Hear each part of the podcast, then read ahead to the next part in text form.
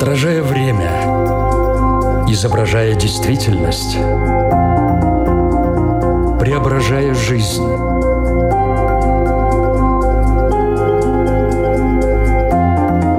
Форма выражения. Программа о том, как мы проявляем себя в этом мире.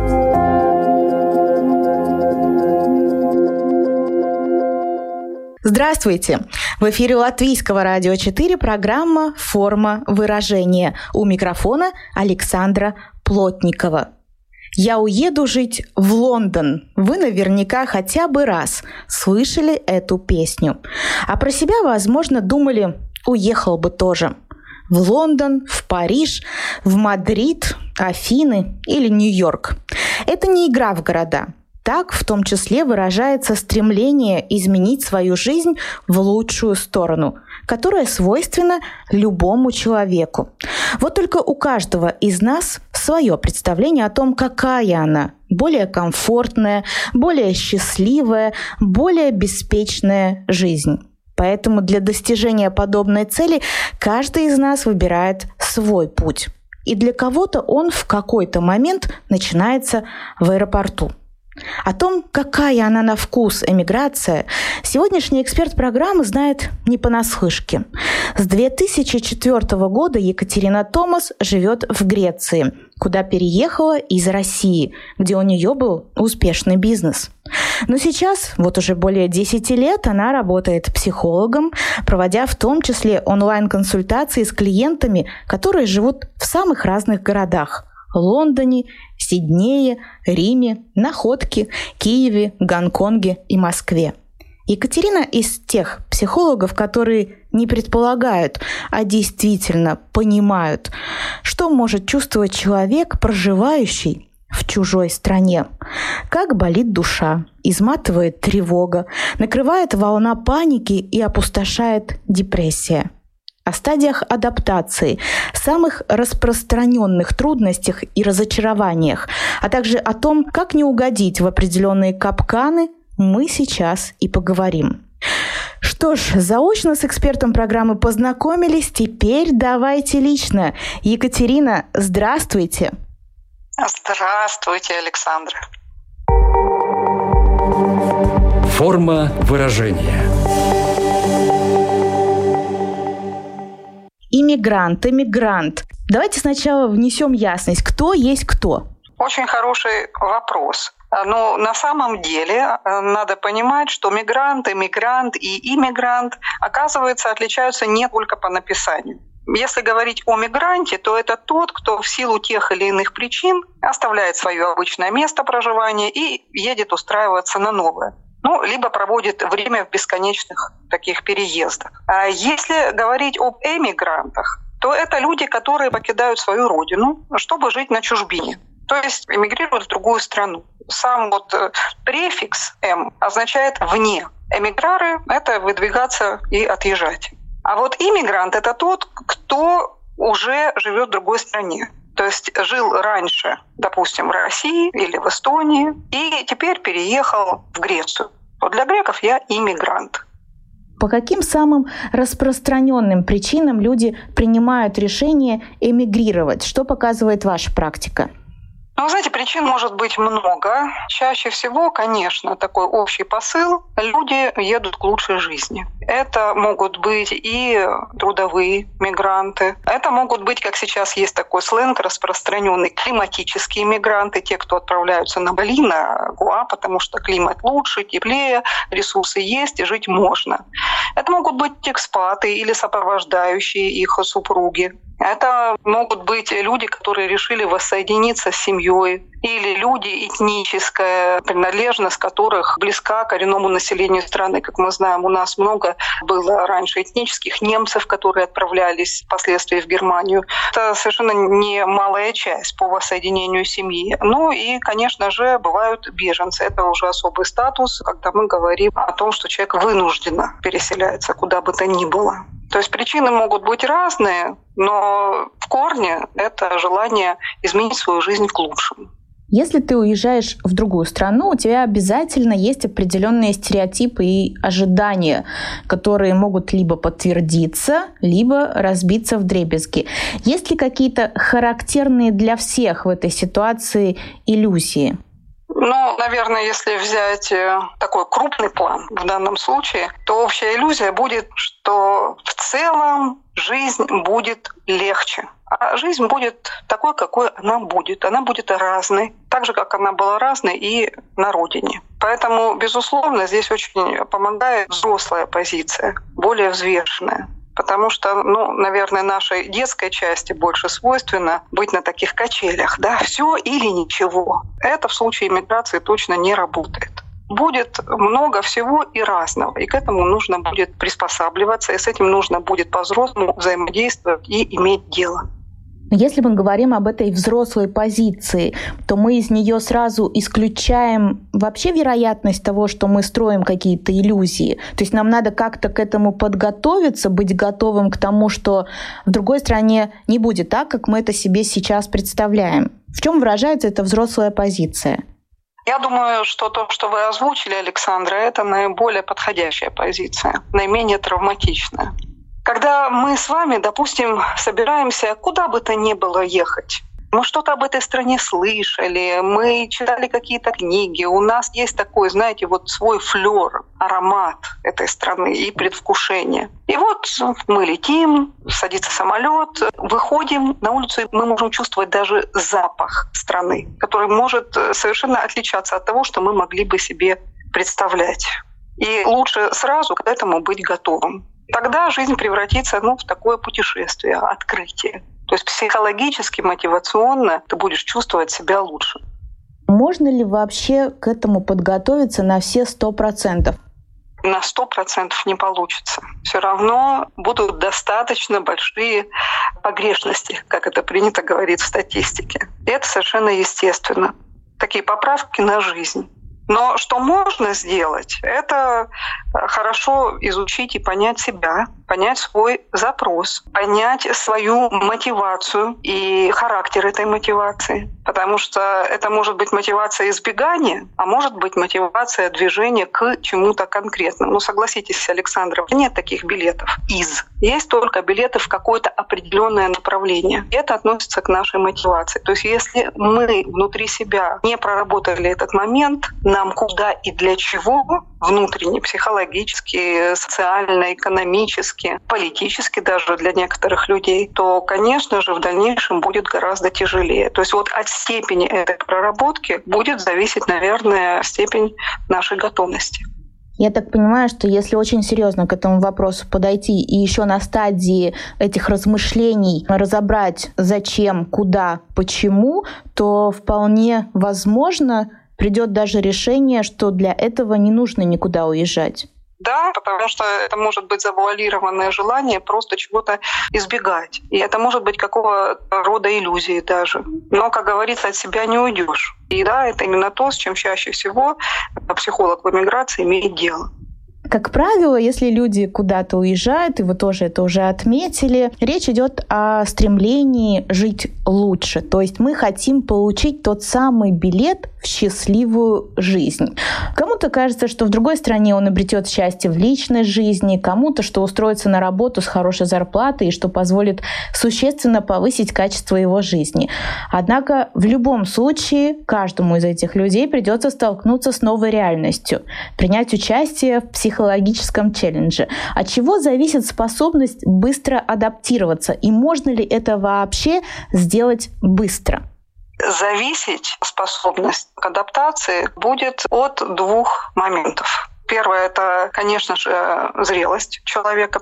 Второй момент – это гибкость либо ригидность. И от того, насколько человек способен воспринимать новое, насколько он гибок, будет зависеть то, насколько успешно он сможет проживать эти стадии адаптации. И да, это процесс именно стадийный. И это не то, что происходит одномоментно. И к этому надо быть готовым. То есть сказать, что по хлопку это будет так происходить. Раз, вот хлопнули в ладоши, все, адаптировались. Нет. Даже нет таких людей, в принципе, для которых это было бы возможно. Просто для кого-то в силу перечисленных мною особенностей это будет легче происходить и быстрее, для кого-то дольше. То есть разница именно в этом. И, наверное, вы слышали о таком понятии, как культурный шок. Суть культурного шока заключается в столкновении старого и нового, в невозможности действовать в рамках прежних культурных норм и правил в новых условиях обитания. Если человек достаточно гибок, ему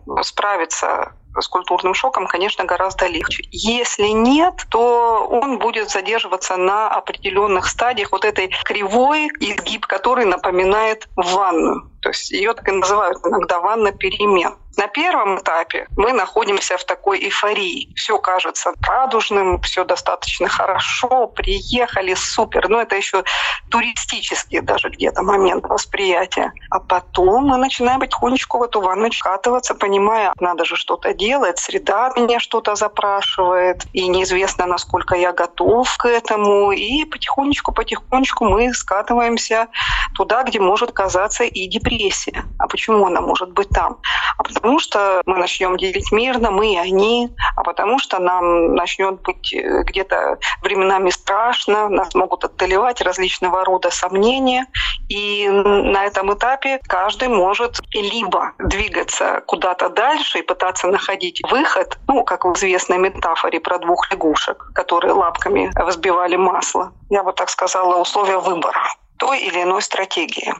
Вы назвали некоторые этапы адаптации, которые нужно пройти любому человеку, который приехал в другую страну. И первый — это культурный шок. А от чего зависит, насколько большим будет этот шок у человека? Сила шока будет в первую очередь зависеть, конечно же, от ожиданий переселенца. И чем адекватнее были представления о новой стране, тем быстрее и безболезненнее пройдет адаптация.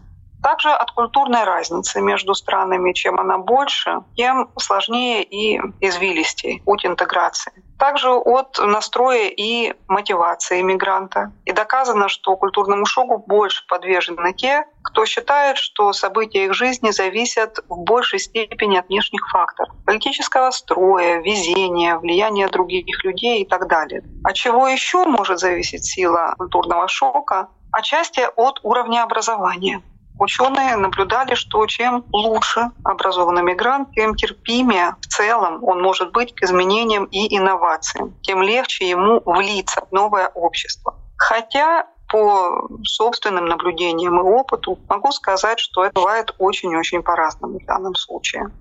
По каким признакам человек может понять, что все, он адаптировался, он перестает чувствовать себя чужаком и начинает ощущать себя в своей тарелке. По моему мнению, один из самых таких верных признаков — это когда человек перестал делить мир на «мы» и «они». Это неотъемлемая часть, в принципе, процесса адаптации. Когда мы приезжаем в другую страну, мы можем использовать несколько стратегий. А одна из стратегий, она базовая, это как раз-таки стратегия сепаратизма. На первом этапе мы обязательно будем замечать эту большую разницу. После того, как первая эйфория пройдет, это будет вот то самое условное деление, о котором я обмолвилась. То есть вот ох уж эти греки, да, ох уж эти немцы, ах, у них так, у нас так. Как же их понять? И вот кто-то стремится к этому пониманию, как-то участвовать в этом культурном обмене, делать свои шаги по познанию нового мира. И тогда потихонечку он уже начинает использовать стратегию интеграции, а кто-то остается сепарантом. И наверняка каждый из тех, кому доводилось путешествовать, видел только русские, допустим, кварталы, да, или только китайские, где все запахи, вкусы, магазины и так далее культурально принадлежат только вот этим национальным сообществам этническим. И тогда, конечно, мы не говорим о стратегии интеграции. Это достаточно бывает жесткий сепаратизм. Люди, бывают, даже не выучивают языка той страны, в которой живут, потому что вполне себе довольствуются тем, что на соседней улице говорят на родном языке. И это удобно, это комфортно, человек как-то приспособился, и да ладно. Те, кто использует стратегию интеграции, конечно же, выигрывают гораздо больше. Существует стратегия ассимиляции, и есть люди, которые сразу принимают для себя сознательное решение, допустим, приехав в Англию, стать англичанами. Безусловно, англичанами они смогут стать в большей степени условно и формально, потому что тут иллюзий быть не может. И если человек не понимает этой условности, то тоже будет испытывать своего рода психологические трудности на разных этапах.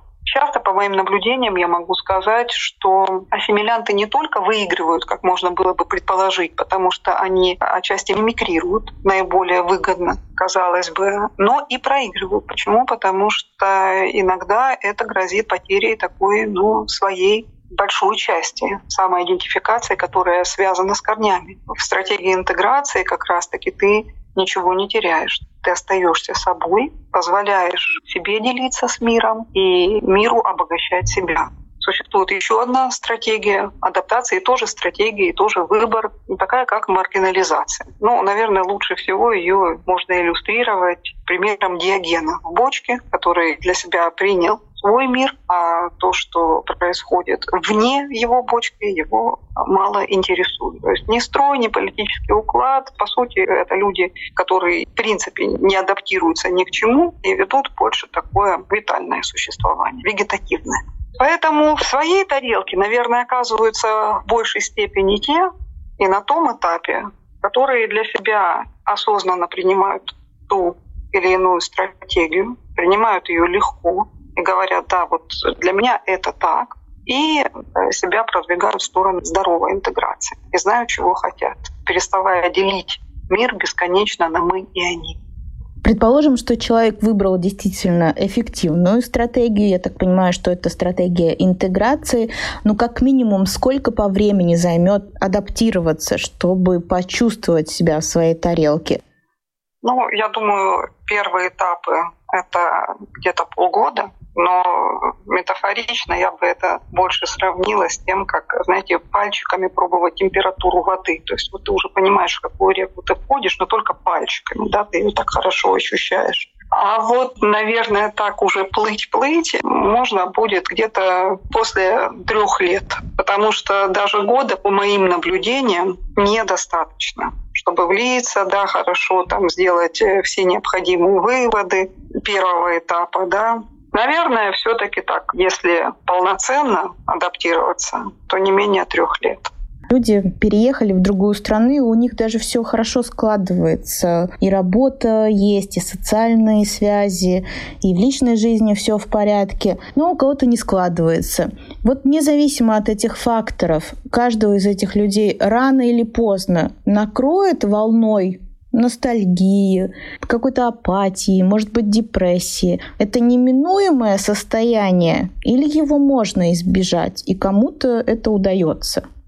Я думаю, на разных этапах люди в той или иной мере обязательно будут с этим этапом депрессивным сталкиваться. Только он будет иметь разный характер. То есть для кого-то это будет вот прям депрессия, депрессия, а для кого-то это будет э, часть проживания неминуемого такого процесса оставления да, и где-то горевания, который был хорошо описан известным психологом Элизабет Кюблер-Росс, которая говорила о стадиях принятия неизбежного. То есть вот ты уже переехал, да, ты сам знаешь, что ты не планируешь в ближайшее время это менять. Ты действительно можешь видеть перед собой огромное поле возможностей. Но также за твоей спиной остается то, что было тебе дорого, то, что для тебя являлось ценностью. И тогда ты сталкиваешься с тем, что да, тебе нужно это оставлять и принимать то, что ты вынуждена сейчас от этого ну, отказываешься. Где-то вынуждена, где-то добровольно. Но в любом случае ты переживаешь утрату. А если это переживание утраты, то, конечно же, это процесс, как я уже сказала, горевания. Для кого-то это пройдет по касательной, потому что этому помогут какие-то факторы. Допустим, в стране въезда у человека может быть достаточно большие возможности по проживанию его базовых ценностей, а для кого-то это будет сложнее, потому что как раз-таки вот с этим вопросом будет не все так просто. К вам обращаются как раз-таки люди на этой стадии, когда их накрывает подобной волной. Какой самый частый запрос от людей, которые переехали в другую страну? Не могу сказать, что запросы связаны только с иммиграцией. Далеко нет. Люди везде остаются людьми, и запросы остаются общими. Это тревога, паника, депрессия. Просто для людей, которые находятся за рубежом, существуют свои характерные особенности проживания ситуации, проживания определенных контекстов да, жизни. И я как человек, который сам проживает этот опыт, конечно же, могу быть помощь, ибо мне не понаслышке известно, что и как происходит в таких ситуациях. Вы назвали несколько стратегий, которые человек выбирает, и в какой-то степени можно ли сказать, что выбирая одну или другую стратегию, человек в том числе выбирает и механизм защиты? Есть ли какие-то механизмы защиты, которые чаще всего используют иммигранты? Да, безусловно. По моим наблюдениям, это самый такой центральный момент во всем. Если человек включает э, свои защиты, и они работают не на него, а против него, то тогда, конечно же, со временем обязательно возникнут какого-либо рода трудности. Наиболее распространенная защита это может быть э, отрицание происходящего и избегание. То есть либо я отрицаю, что вот вообще эта проблема имеет место быть, и переключаюсь на что-то, что никоим образом не соотносится с ее решением, либо я просто убегаю. Убегаю в дела, убегаю в работу, убегаю в деятельность куда-то и тоже таким образом игнорирую то, с чем нужно иметь дело. Вот это самые распространенные такие механизмы, которые мне доводилось наблюдать из защитного поведения. И здесь очень важно вовремя это разглядеть и понять, а как это работает и что с этим можно делать. Но есть хорошая новость, с этим можно и нужно обязательно что-то делать. Главное выбрать своевременную точку входа. Форма выражения. Напомню, что в эфире Латвийского радио 4 программа «Форма выражения». Мы продолжаем наш разговор о том, почему люди уезжают в другую страну, как они адаптируются, с какими трудностями сталкиваются и вообще о чем следует подумать, если пришла такая мысль. Екатерина, вот подошел человек к кассе, купил тот самый заветный билет в счастливое будущее. Но это будущее оказалось не таким уж радужным и счастливым, как мечталось. Но никто же не запрещает подойти к кассе и взять обратный билет. Как понять, что на самом деле стоит вернуться? Да, такой очень жизненный вопрос, Александра, для многих людей. И на такое понимание может уйти достаточно времени. Особенно если это происходит по истечению энного количества лет, когда уже за спиной некий бэкграунд в другой стране, когда много пройдено и нажито, а тут вдруг человек понимает, что что-то не то. И здесь очень важно расслышать себя. Но если мы чувствуем, что то, что происходит в моей жизни, не вызывает у меня внутреннего согласия, то значит пришло время, скорее всего, что-то менять. И важно эту ситуацию хорошо исследовать, прежде чем предпринимать какие-то шаги. От чего это может зависеть? Такое чувство с которым человек просыпается и засыпает. Если это чувство малокомфортное, то, скорее всего, здесь речь идет о качестве его жизни. Многие люди путают понятия качества и уровня жизни, потому что уровень жизни — это ну, в большей степени экономическое понятие. А вот качество жизни — это, безусловно, уже что-то более тонкое, сотканное из наших и надежд, и мечтаний, из нашего опыта, и, конечно же, очень большую роль и таким слагающим в этой ситуации является ценности человека. И если человек не может в своей жизни проживать своих ценностей, не живет в контакте с ними, то тогда неминуемо на каком-то этапе он почувствует, что что-то не так. И если вдруг на родине для него предоставляется больше возможностей для проживания этого ценного, то тогда есть смысл рассматривать действительно вариант отъезда. А помните, как э, когда-то Ницше говорил, что если у человека есть зачем жить, то он выдержит любое как. Если человек, находясь где бы то ни было, на родине, в другой или стране, не может ответить для себя на вопрос, зачем ему жить, то тогда, конечно же, действительно выдерживать всевозможные как сегодняшнего такого пестрого, пестрого в плане стрессовых событий мира будет достаточно сложно. Поэтому на консультациях мы часто говорим именно о смыслах, которые наполняют или не наполняют жизнь человека, с которыми человек в контакте или, может быть, нет. То есть, по сути, прежде чем принимать решение, необходимо понять, из какой точки мы это решение принимаем. И желательно, чтобы это была точка равновесия, точка понимания себя, та самая точка, в которой мы на своей стороне, как люди, понимающие и отчасти сострадающие в хорошем смысле этого слова самим себе. Но смотрите, если человек понимает, что ему нужно вернуться, что его там ждут, что готовы принять, поддержать в любой момент, почему он все-таки не решается вернуться? Какие мотивы заставляют оставаться там, где нет внутренней гармонии? Отвечая на ваш вопрос, Александра, могу сказать, что действительно такое бывает. Человека на родине могут ждать, о нем могут помнить, его могут любить, а он, тем не менее, числится в невозвращенцах, несмотря ни на что. Как-то, помнится, мне попалась статья в руки, где делились опытом ведущие программы «Жди меня». Знаете, такая программа на телевидении Конечно. была, где люди разыскивали друг друга. Это всегда очень трогательные такие телеэфиры, очень эмоциональные. Действительно радуешься всегда за тех, кто обретает друг друга после долгой разлуки.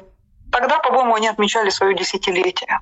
И вот у них спрашивают, вот сколько людей вам удалось найти, там приводится статистика, такие большие цифры, они говорят, да, как здорово, а все ли люди хотят быть найденными? Ответ был далеко нет.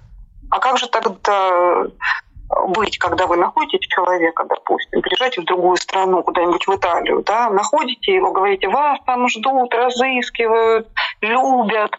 А человек говорит, вообще вас не понимаю, да, и слышать не желаю, и скажите, что меня нет, вы меня не нашли.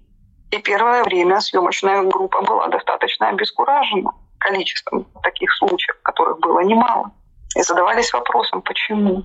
И ответ, который эти люди нашли опытным путем для себя, был следующий. Люди были не готовы признать себя неудачниками. То есть что-то не получилось, что-то пошло не так. Люди предположили, что у окружающих, у близких, знакомых, социума в целом существуют какие-то свои ожидания, которые они обязательно должны подтверждать. А может быть, это были их собственные ожидания, которые они не подтвердили, но решили как-то это усреднить и сказать, что от меня в целом ждут. А я тут лузер, не смог, не смогла, не получилось, меня не примут с поражением. И вот именно это мешало людям возвращаться. И это очень печально. Вы знаете, когда я прочла эту статью, я подумала, как же хорошо, что я это читаю уже сейчас. Это были первые годы моей жизни в Греции. И, я помню, что я тогда себе сказала, вот как бы то ни было, а что бы меня не ожидало, дай бог, чтобы я своевременно могла принимать взвешенные решения и отказываться от такого бытия, в котором я должна кому-то что-то доказывать, когда жизнь превращается в такую сплошную теорему для доказательств себе или другим, чего бы то ни было. И я решила воспринимать жизнь как открытое исследование, путешествие. И, в общем-то, я думаю, что мне это во многом помогло. Если в какой-то момент мне будет суждено вернуться, я буду это рассматривать э, как часть своего жизненного пути ни в коем случае не обвиняя себя, не ругая себя и не пытаясь кому-то что-то доказывать. Потому что когда мы это делаем, мы загоняем себя в очень жесткие рамки. И жизнь перестает, в общем-то, быть чем-то таким очень добрым и радостным. Я правильно понимаю, что эта история в том числе про честность с самим собой? Безусловно, именно про это про честность с самим собой, про умение вовремя э, себе сказать, э, да, я не Бог. Я не могу быть э, каким-то вершителем судеб, и не все зависит в жизни от меня. И это объективно так. Есть вещи, которые невозможно проконтролировать, которые невозможно запрограммировать. И иметь дело с неизвестностью — это большая часть нашей жизни. И нам есть смысл вырабатывать позицию в отношении этого потому что так или иначе нам придется с этим иметь дело. всю свою жизнь.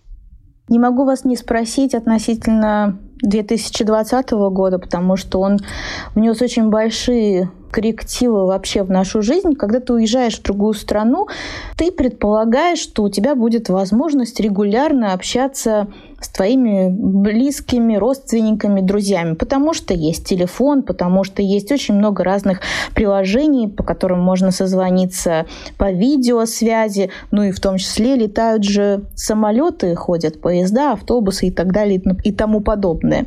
И как вы понимаете, 2020 год нам показал, что в один момент мир может закрыться, и ты не можешь уехать и увидеться с человеком, ты не можешь даже оказаться там, где тебе нужно в какой-то трагический момент. Например, если кто-то из близких умер, и на похороны тебе никак не попасть.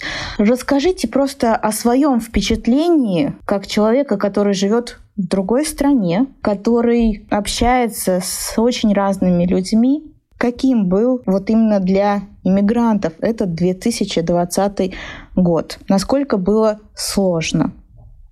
Вопрос из вопросов. Э, я могу сказать, что, конечно же, год, как и для всех, э, был непростым. Я сейчас отвечаю на ваш вопрос и замечаю, что мне хочется об этом говорить в прошедшем времени. Правда.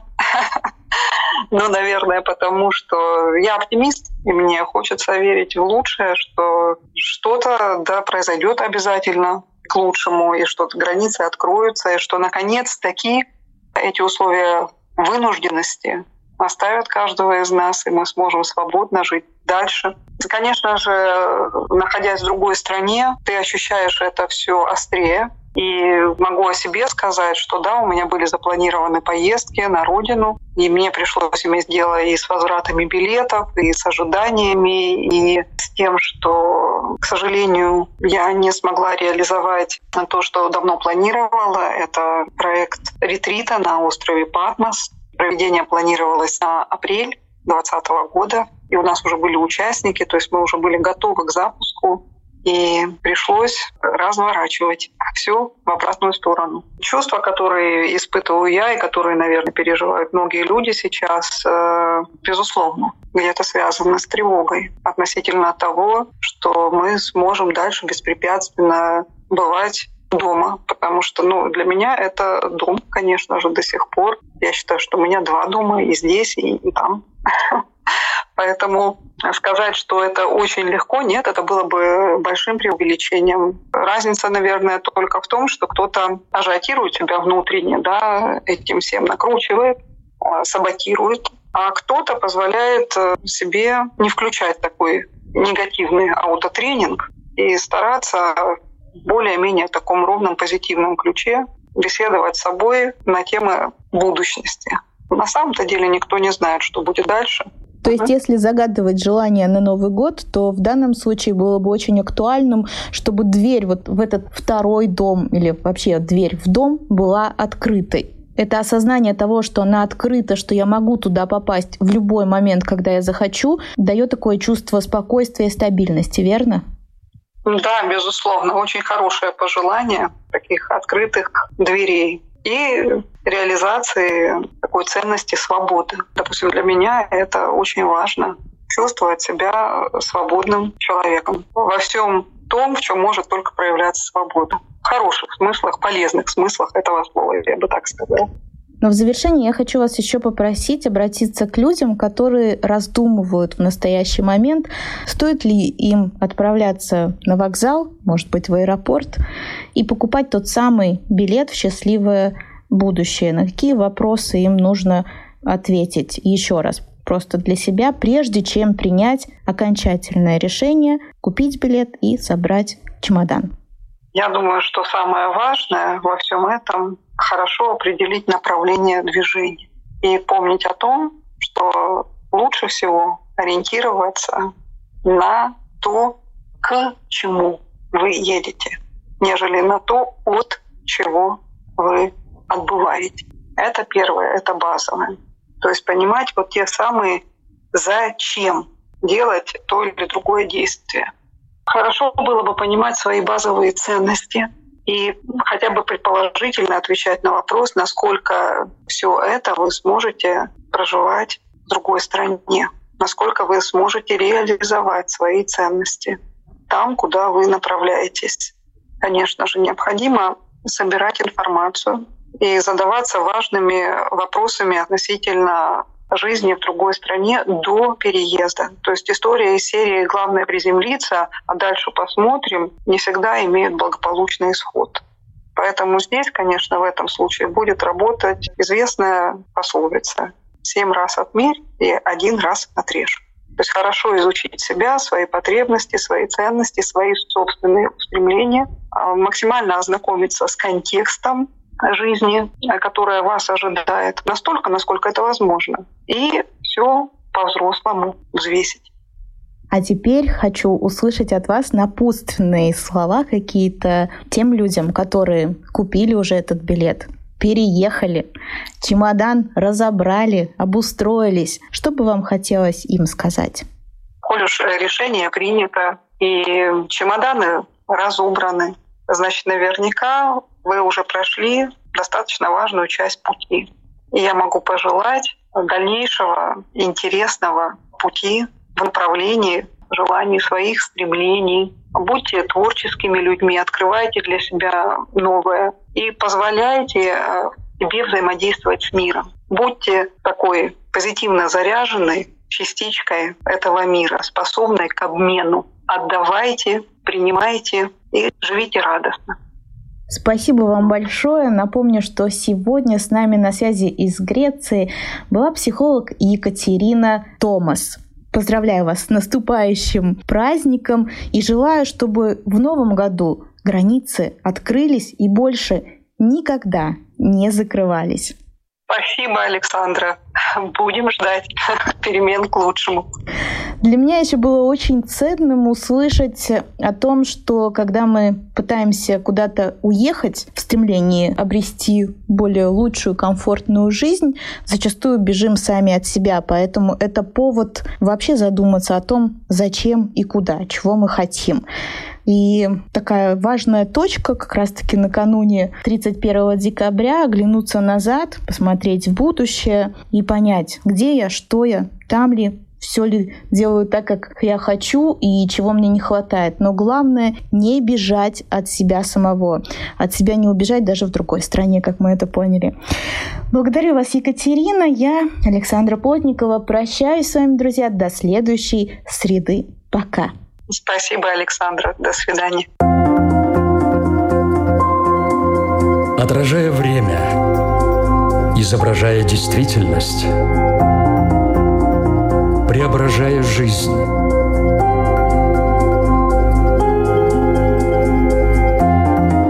Форма выражения. Программа о том, как мы проявляем себя в этом мире –